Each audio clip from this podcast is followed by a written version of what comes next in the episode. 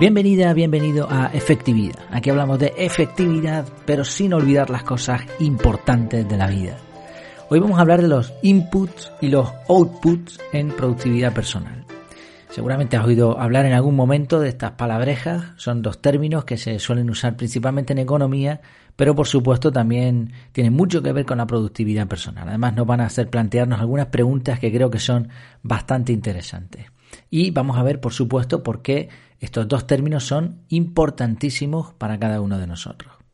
Hay que decir que en primer lugar mm, los inputs y los outputs son términos que originalmente se, mm, se referían principalmente a la economía.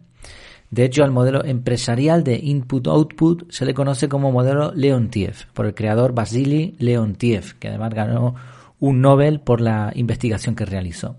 Y lo que demuestra este modelo es que las empresas son interdependientes unas de otras, ya que los productos, los outputs de una pueden ser los inputs o necesidades de otra.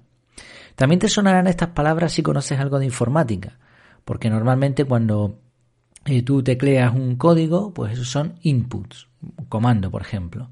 Y el output es la salida, la salida de, de compilar, por ejemplo, un archivo, programar, una programación, ¿no?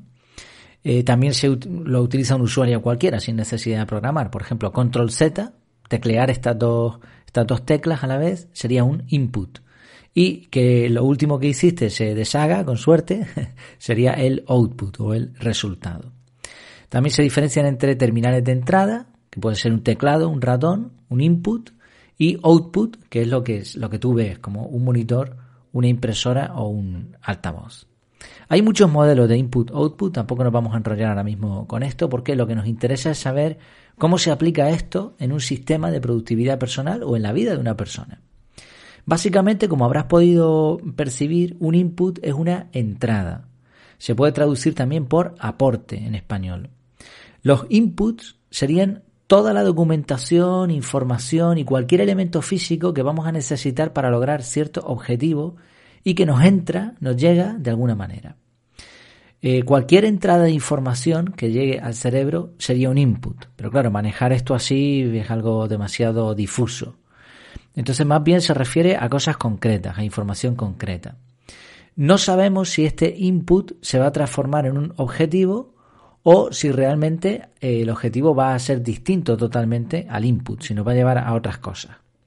El output, por contra, es la salida es decir, el producto, la producción, el resultado final de procesar todas esas entradas de información. Lo normal, lo normal es que haya muchos inputs, muchas entradas, que terminen transformándose en algunos pocos outputs. Y al ver esto, uno se plantea la, ve la importancia de, estas dos palabritas, estos dos conceptos en productividad personal.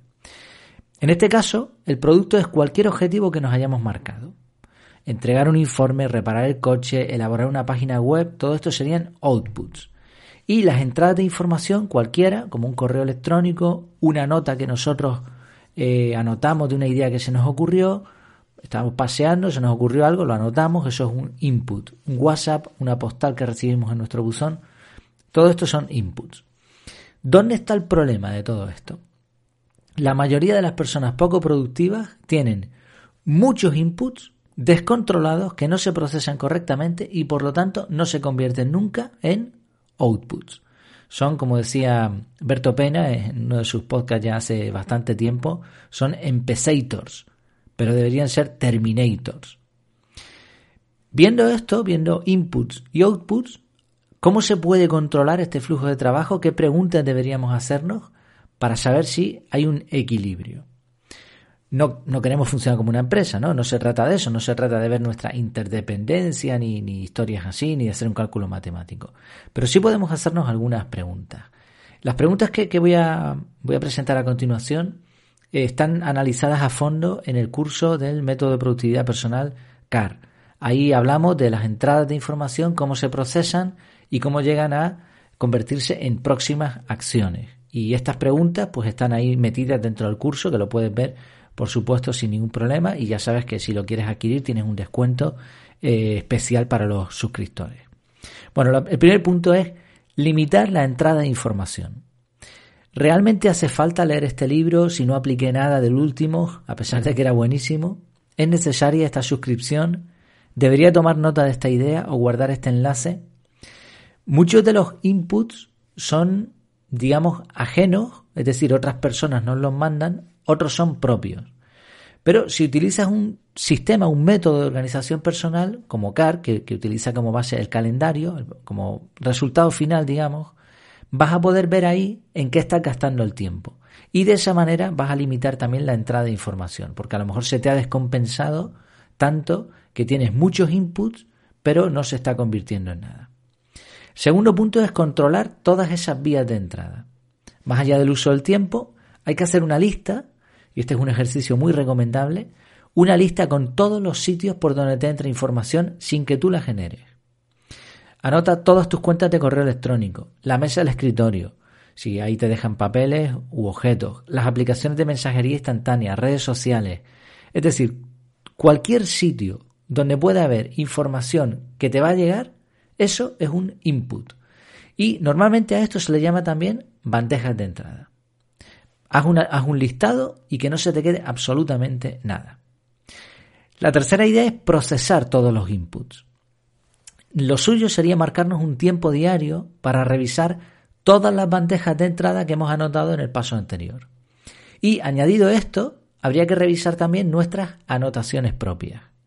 Y ahora, con cada elemento, pensemos, ¿qué tengo que hacer con esto? ¿Cuál es el output que quiero para este input? Y por último, el cuarto paso es programar acciones concretas. El objetivo es descartar todas las entradas de información innecesarias y transformar las demás en acciones, en cosas tangibles, en cosas que se puedan realizar. Para eso hay que pensar qué hay que hacer, cuándo hay que hacerlo y cómo. Está bien que esto se transforme en listas de tareas, está bien, pero es mucho más concreto si definimos cuándo lo vamos a hacer, cómo lo vamos a hacer y qué vamos a hacer. Y esto en una lista de tareas quizá pues no se pueda identificar tan claramente. ¿Cuál sería ahora, una vez hecho todo esto, la proporción ideal de input-output? Bueno, pues la ideal obviamente sería 1-1. Es decir, entra un correo y sale una acción hecha. Esto es imposible. Esto es imposible porque muchos inputs son basura. Además, al ser el tiempo limitado, no podemos hacer todo lo que nos gustaría. Aún así, si descartamos todos los inputs, una vez descartados, ¿no? Todo lo que es basura, y mm, controlamos nuestro tiempo de tal manera que sabemos qué podemos hacer y qué no, al final la proporción va a ser 1-1. No, va a ser, no, no, quiere decir que cada cosa que entre se transforme en, un, en una acción, pero sí que la cantidad de entrada y la cantidad de salida será o debería ser más o menos igual. Esto sería un ideal que se puede conseguir, se puede conseguir, equilibrando la entrada de información con las acciones hechas.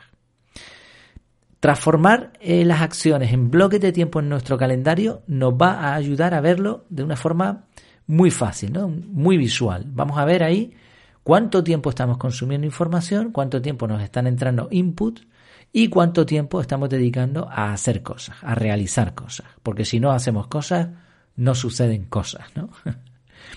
en resumen, como ves, no somos empresas, evidentemente, pero sí deberíamos tener como objetivo transformar los muchos inputs que recibimos en outputs, una vez habiendo eliminado lo que es basura. El problema es que la mayoría de la gente no controla lo que, lo que les entra, pierden esas entradas incluso antes de procesarlas y tampoco se suelen preocupar demasiado de transformarlas en acciones concretas ni de tomarse el tiempo necesario para realizarlas.